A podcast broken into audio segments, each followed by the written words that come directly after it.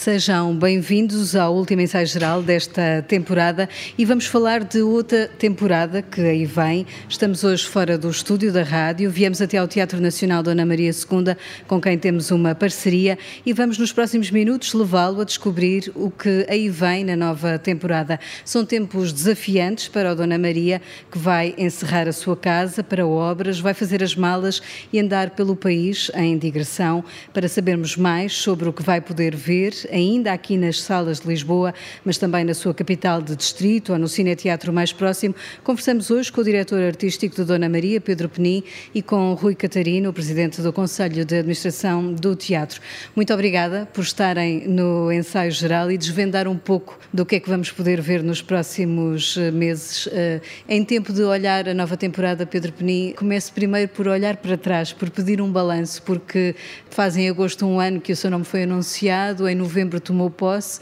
Que balanço é que faz agora que conhece bem os cantos à casa? Ainda me perco, às vezes. ainda, ainda há umas recantos. portas, ainda há recantos e umas portas que ainda me deixam com algum, algum mistério do que é que estará lá por trás, mas sim, em geral, já me sinto muito mais à vontade, enfim, no espaço físico, com as equipas, acho que isso foi imediato, essa empatia e essa, e essa relação de abertura. Um balanço, diria que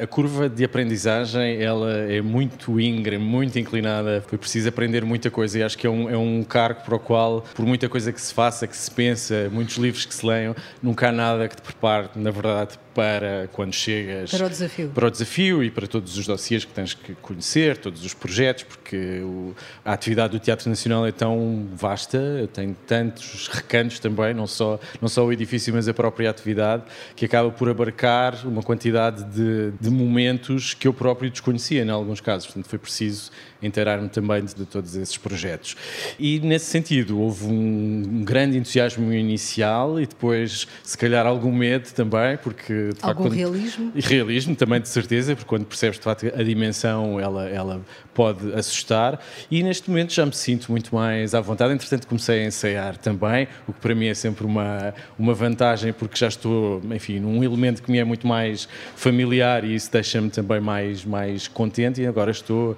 de manhã venho para aqui fazer o meu papel de diretor artístico, à tarde estou como encenador do espetáculo, mas está a correr muito bem. Eu já vou querer saber mais sobre esse sim, sim, espetáculo. Sim. Rui Catarino, e esta casa, precisamente este edifício, como todas as casas, como as nossas casas, precisam de remodelações, de obras. É isso que vai acontecer uh, ao teatro? Ele vai fechar? Quando é que isso será? O que é que vai acontecer? É, obrigado pelo convite. Sim, um, ehm, tal como qualquer outro edifício, o Teatro Nacional Dona Maria II é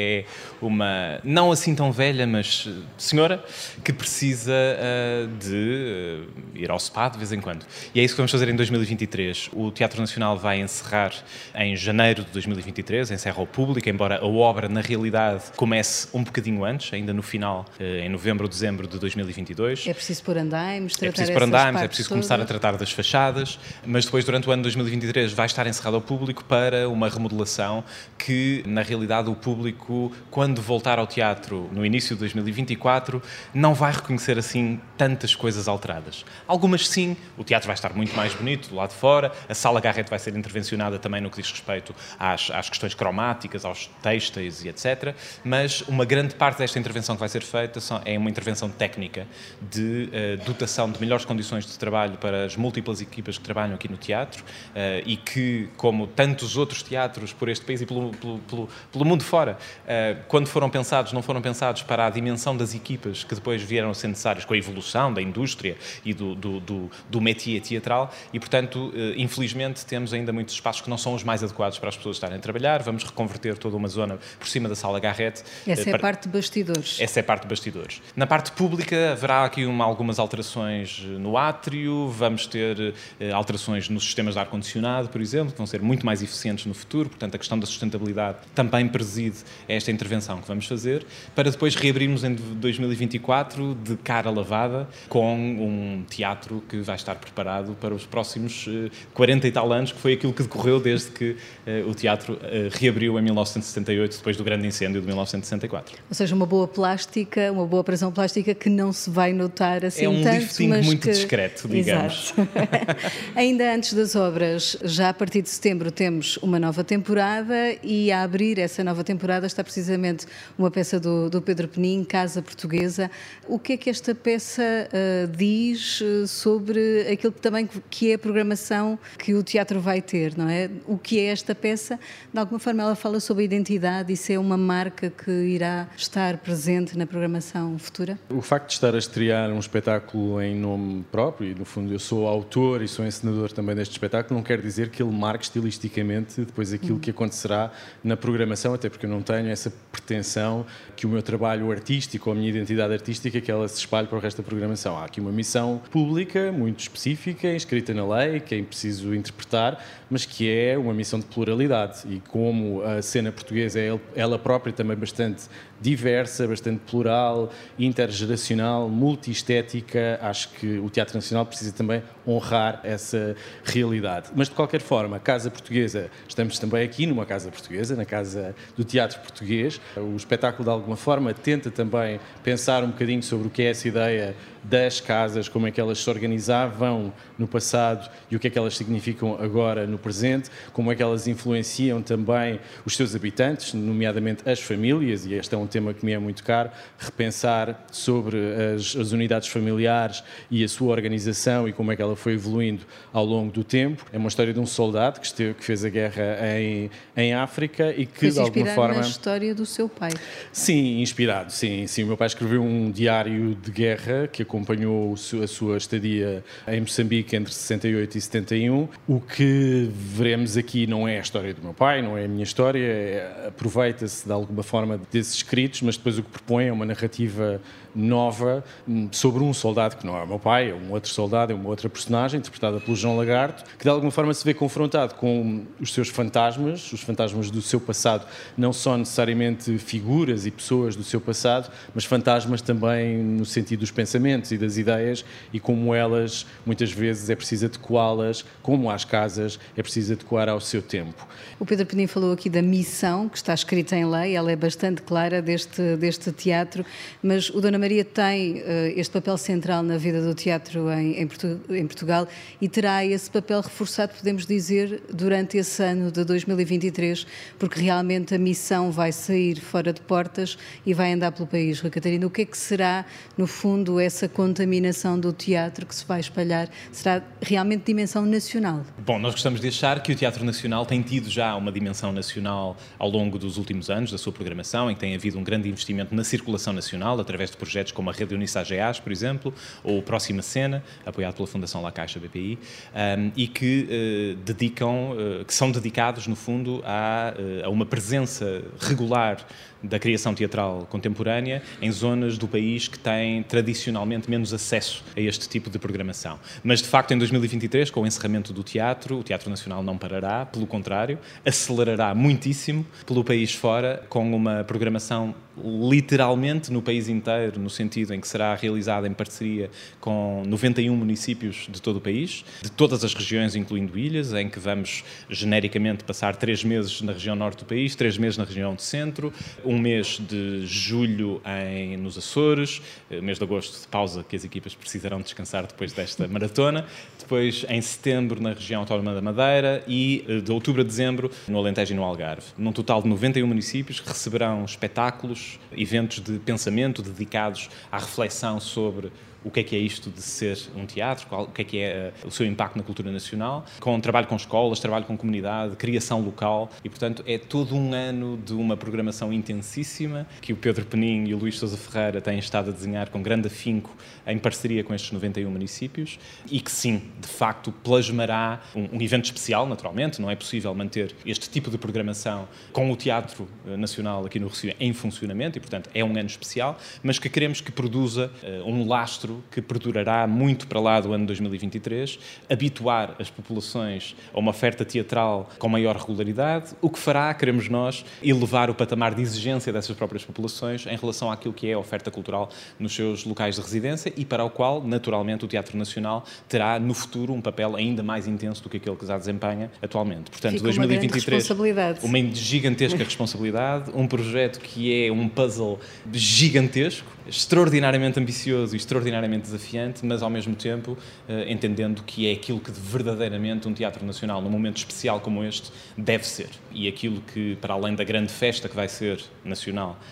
que vai ser esta Odisseia Nacional em 2023, aquilo que estamos, para que estamos a trabalhar é para que de facto não seja um fogo-fato, que produza um resultado, um lastro de, de longa duração. Criar públicos, no fundo, de também. Criar públicos, de qualificação do, dos setores culturais, uh, alguns precisam mais do que outros, naturalmente, de regionais, também em articulação com aquilo que tem sido a política cultural desenvolvida pelo Ministério da Cultura, no sentido, por exemplo, da criação da rede de teatros e cineteatros, com a qual nós estaremos intimamente relacionados, ou com o Plano Nacional das Artes, com os quais estamos a colaborar também neste projeto para 2023. Resta saber o que é que vão apresentar. Eu sei que só mais à frente, Pedro Penia, é que vão divulgar, mas o que é que podemos já assim dizer aos nossos ouvintes e ao público aqui presente sobre o que irão levar pelo país? De, de alguma forma, essa, essa programação tenta de facto plasmar aquilo que aconteceria num ano regular aqui no teatro. Quer dizer que há produções maiores que estariam na Sala Garrett e que estarão depois em 24 também aqui na Sala Garrett, porque tudo o que não é apresentado em Lisboa durante esse ano de 23,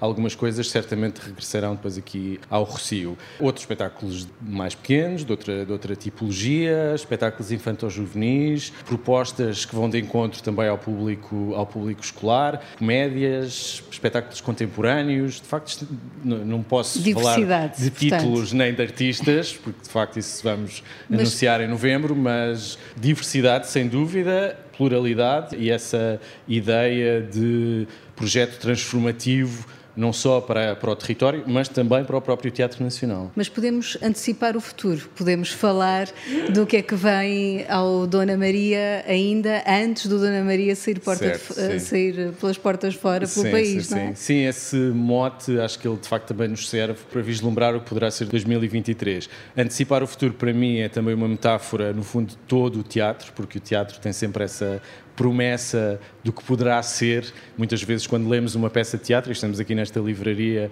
o exercício de cheia de peças de teatro, o exercício é justamente esse: é pôr a imaginação a trabalhar e pensar como é que estas palavras escritas, impressas no papel, elas se podem transformar num espetáculo ao vivo. E o antecipar o futuro é esse movimento. Pensar que o teatro nacional é um teatro de memória, é um teatro de história, é um teatro de arquivo, é um teatro onde estão os grandes nomes da dramaturgia portuguesa portuguesa, mas é também um teatro que se projeta de facto no futuro e que de facto tenta antecipar nesse sentido de perceber o que é que é a arte que ainda não sabemos qual é, como antecipa de alguma forma não só as questões sociais, mas muitas vezes também as questões artísticas. Especificamente, o Antecipar o Futuro é um ciclo de arte contemporânea uh, com conferências, uh, instalações, uh, concertos. Vamos apresentar o resultado de duas residências que já aconteceram no espaço do tempo, num processo com o patrocínio de identidade que se chama também justamente Antecipar o Futuro. Portanto, é um, é um momento exploratório e que por isso faz também sentido que a temporada possa abrir com esse olhar posto no futuro. E a rede Eunice AGES vai continuar, Rui Catarino, vai continuar mesmo durante esse ano em que uh, o Dona Maria andará pelo país? Sim, ou seja, todos aqueles que são os projetos de continuidade, é assim que costumamos chamá-los, do Teatro Nacional Dona Maria II continuarão em 2023. Não serão uh, afetados, digamos assim, pelo facto de, de, de o teatro uh, sair porta fora e ir pelo país. E, portanto, a rede Eunice AGES continuará com os seus objetivos, ou seja, de, de uma relação continuada com cada um dos teatros parceiros e que tem uma lógica de funcionamento que tem sido muito aquilo que é a nossa preocupação e, e, de que eu falava há um bocadinho, que é de tudo aquilo que nós fazemos deve deixar um lastro. Uh, não gostamos de ir apresentar um espetáculo e voltar, gostamos de ir apresentar um espetáculo, fazer um workshop, trabalhar com as equipas locais, uh, conhecer a criação local, criar mais sementes no terreno. E a Rede Unice AGAs tem tido este condão de, nos, nos teatros que já fizeram e fazem parte da rede, nesses três anos em que integram a rede, recebem três produções de características distintas e um conjunto de outras atividades que tendem a capacitar mais mais os teatros, sem, sem uma perspectiva, obviamente, de todo paternalista, mas eh, nós, sendo um teatro nacional, temos eh, uma responsabilidade por ajudar a qualificar, no fundo, a oferta cultural, mas também as equipas, muitas vezes. E, portanto, essa, essa adequação àquilo que muitas vezes são as necessidades de meios que não têm tanto acesso, porque não são tão centrais àquilo que é a programação cultural, é algo que continuará no terreno. Tá? E é uma rede que tem o nome de uma das senhoras do teatro. Há outro senhor do teatro que será homenageado nesta nova temporada, Rui de Carvalho, os seus 80 anos de carreira, Pedro Sim, quando se repete esse número, 80 anos de carreira, ele parece já um feito altamente extraordinário que já não, nem sequer é desta terra. Não é? E ter aqui o Rui de Carvalho num teatro que foi a sua casa durante muitos anos, onde muito, muitas peças. Aliás, está ali na entrada uma das está fotografias. Está aqui na entrada, uma das fotografias no, no Rei Lear, sim,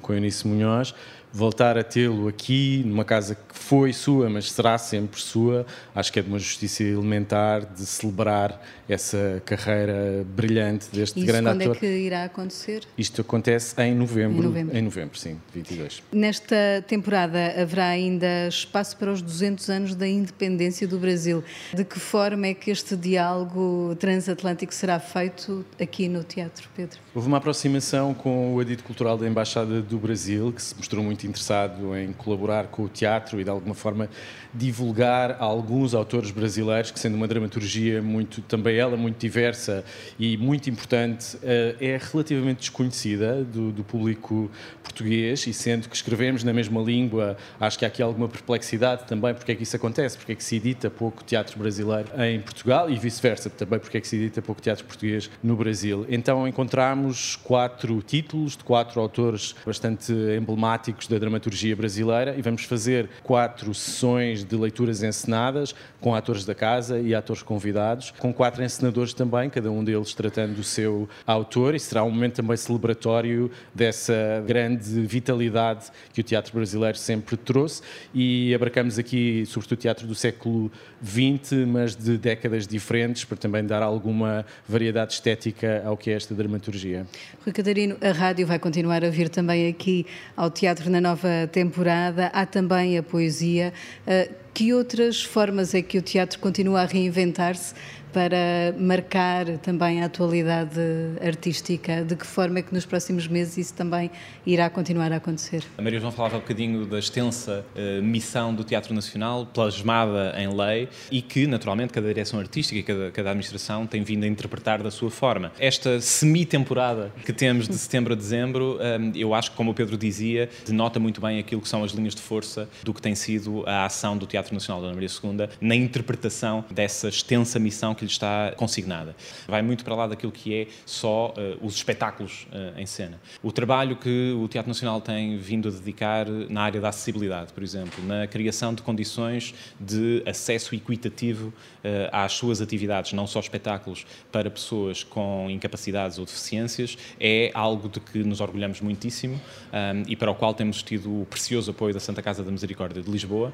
e que tem criado, de facto, isso é um prazer ver, uma naturalidade que não existia antes, embora naturalmente haja outros teatros que fazem este trabalho também, e isso obviamente ajuda, porque há uma massa crítica que se vai criando e que vai de facto eliminando as barreiras ao acesso que as pessoas com incapacidades ainda têm. E isso é um exemplo daquilo que nós gostamos de uh, designar como a nossa contribuição para a democracia cultural. Ainda se fala muito da democratização do acesso, e é muito importante, mas mais do que isso é preciso a criação de uma verdadeira democracia cultural, em que a relação entre as instituições culturais educativas as populações não é unívoca, não é, não é de emissor-receptor, mas é de participação, um, e essa é uma linha de trabalho que uh, é transversal àquilo que tem sido a ação do Teatro Nacional Dona Maria II e que queremos, no ano de 2023,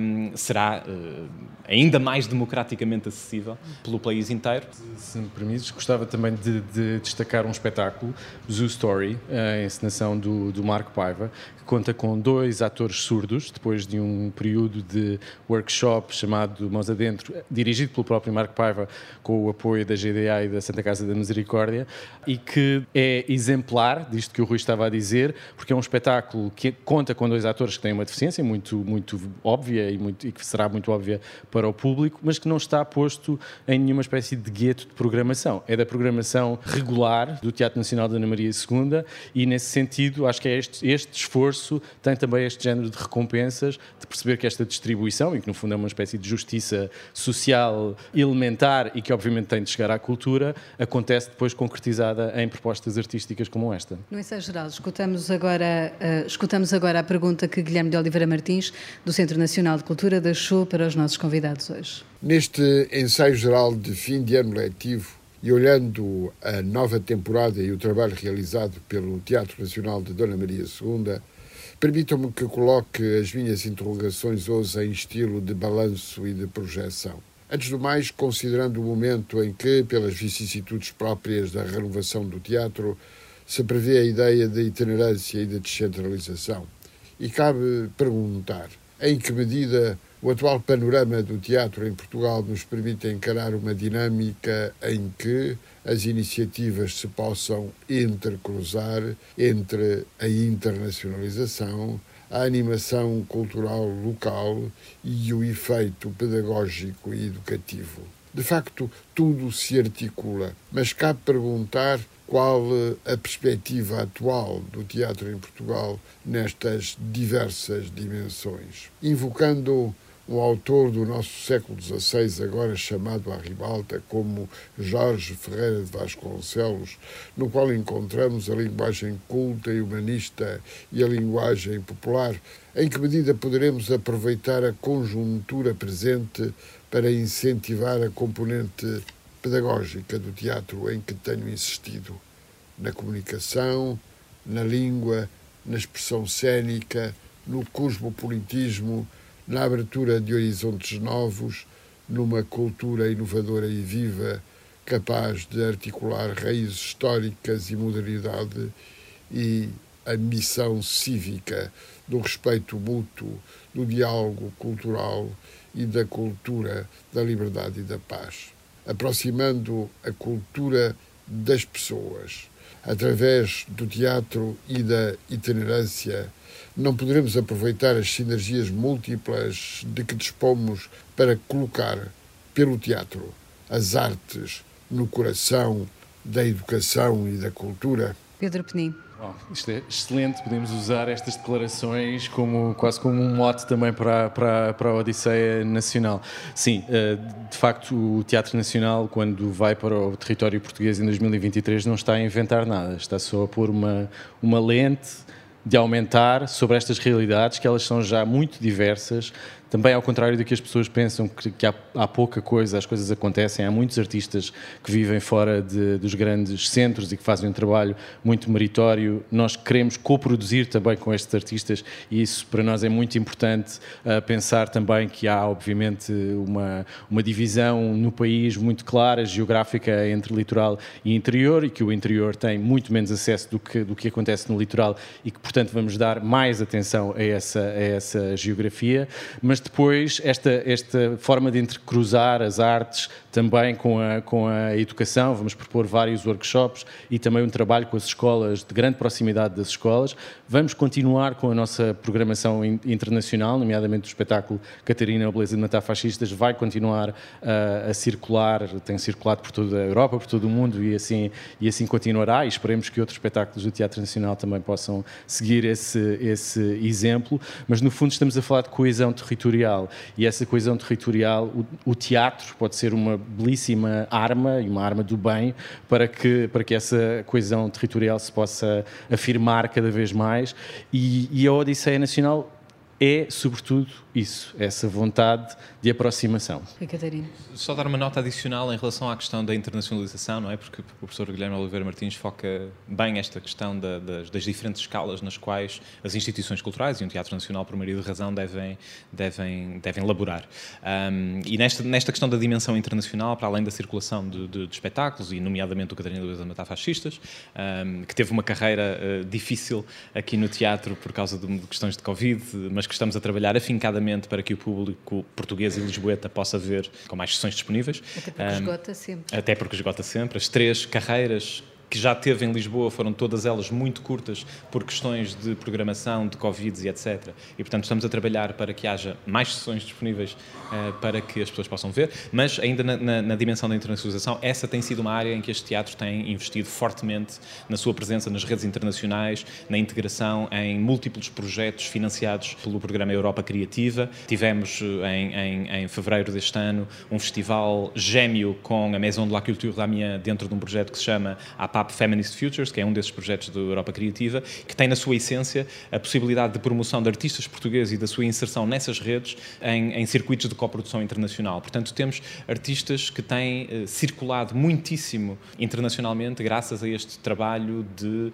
angariação de parcerias múltiplas com os nossos congêneres, não só nacionais, mas outros tipos de teatros pela Europa fora, que levam a experiências internacionais de muitos artistas portugueses. E esse trabalho é um trabalho absolutamente essencial. também uh, fará uma circulação. A Raquel André é um excelente exemplo de como uma artista portuguesa proposta pelo Teatro Nacional Dona Maria II se integrou nessa rede APAP e circulou por quase todos os 11 parceiros uh, dessa, dessa rede, quer enquanto coprodutores, quer enquanto meros apresentadores do seu, do, seu, do seu trabalho. E esse é um trabalho de que nos orgulhamos muito, às vezes um trabalho um bocadinho mais invisível para o público, mas que vai criando raízes e que vai criando estas teias de relações das quais o teatro é feito, uh, não só a nível nacional e a nível regional e local, ao nível da freguesia e da escola e do jardim de infância, mas também ao nível daquilo que é o sistema cultural europeu e o acesso às grandes redes de coprodução que existem. Podemos falar de um rejuvenescimento do público do teatro, uh, Pedro Peni? Esperam isso? Uh, sim, sim. O Guilherme Oliveira Martins falava em conjuntura e de facto aqui uma conjuntura muito favorável não só pela rede de cineteatros uh, ter tido esta alavancagem bastante importante uh, financeira, mas também em termos de, da sua operacionalidade e que muito nos vai ajudar também a estar mais próximos, mas esse, esse público obviamente também se aproximará muito mais destes, destes equipamentos. Há aqui uma dimensão da cultura popular que também uh, falava também é bastante importante neste, neste caso, porque há um trabalho uh, que vai ser muito próximo com as comunidades, um trabalho artístico com as comunidades, de perceber que comunidades são estas, o que é que se faz uh, uh, nas várias regiões, que diferenças é que conseguimos encontrar em termos de, de, atividade cultural. E, como disse, não vamos inventar, mas vamos de alguma forma criar uma cola, uma cola nossa, Teatro Nacional da Ana Maria II, que possa dar aqui uma visão que eu acho que é histórica, na verdade, é inédita, mas é histórica, de um retrato do que é este país em 2023? Esta, esta ideia da descentralização é algo que nós, na realidade, temos rejeitado enquanto ideia fundadora deste projeto de circulação. Eh, não queremos que o projeto Odisseia Nacional seja entendido como uma embaixada de Lisboa que se eh, pavoneia pelo país, mas, pelo contrário, a criação de novos centros no país e de tirar o foco daquilo que são tradicionalmente os, os centros culturais, digamos assim, do nosso país, é o, o litoral e, nomeadamente, Lisboa e Porto, mas com o nosso trabalho esperamos e, na realidade, não sendo ingênuos em relação à carga que o nome Teatro Nacional Dona Maria II e que, aliás, o nome Amélia Rei Colasso ainda tem no país, são múltiplos os teatros, ficámos agora a saber. Vimos muitas placas de inauguração de vários teatros espalhados pelo país, feitos pela Dona Amélia Rei Colasso quando era diretora deste teatro. E, portanto, é um voltar, é um voltar a, essa, a esses tempos, de certa forma, só no sentido desta, desta circulação, mas que não tem a ver com uma descentralização, que achamos que é uma ideia um bocadinho uh, do, do, do, centro para a periferia, mas não, pelo contrário, é uh, encontrarmos novos centros no país que sejam sustentáveis, que criem capacidade para terem uma escala uh, completamente diferente em termos daquilo que é a sua, a sua, o seu acesso e a sua participação culturais, para a qual nós esperamos dar o nosso modesto contributo. Agradeço a Rui Catarino e a Pedro Penin terem estado neste ensaio geral ao vivo com assistência técnica de Diogo Rosa. Para quem nos ouve, agora basta procurar a bilheteira, eh, seja aqui eh, em Lisboa até ao final do ano, seja pelo país eh, durante 2023, escolher o que quer ver. Quanto a nós, na rádio, vamos de férias, regressamos em setembro com novas sugestões culturais para si, que também passam aqui pelo Dona Maria. Até lá, um bom verão e não se esqueça, a cultura é uma boa companhia de férias.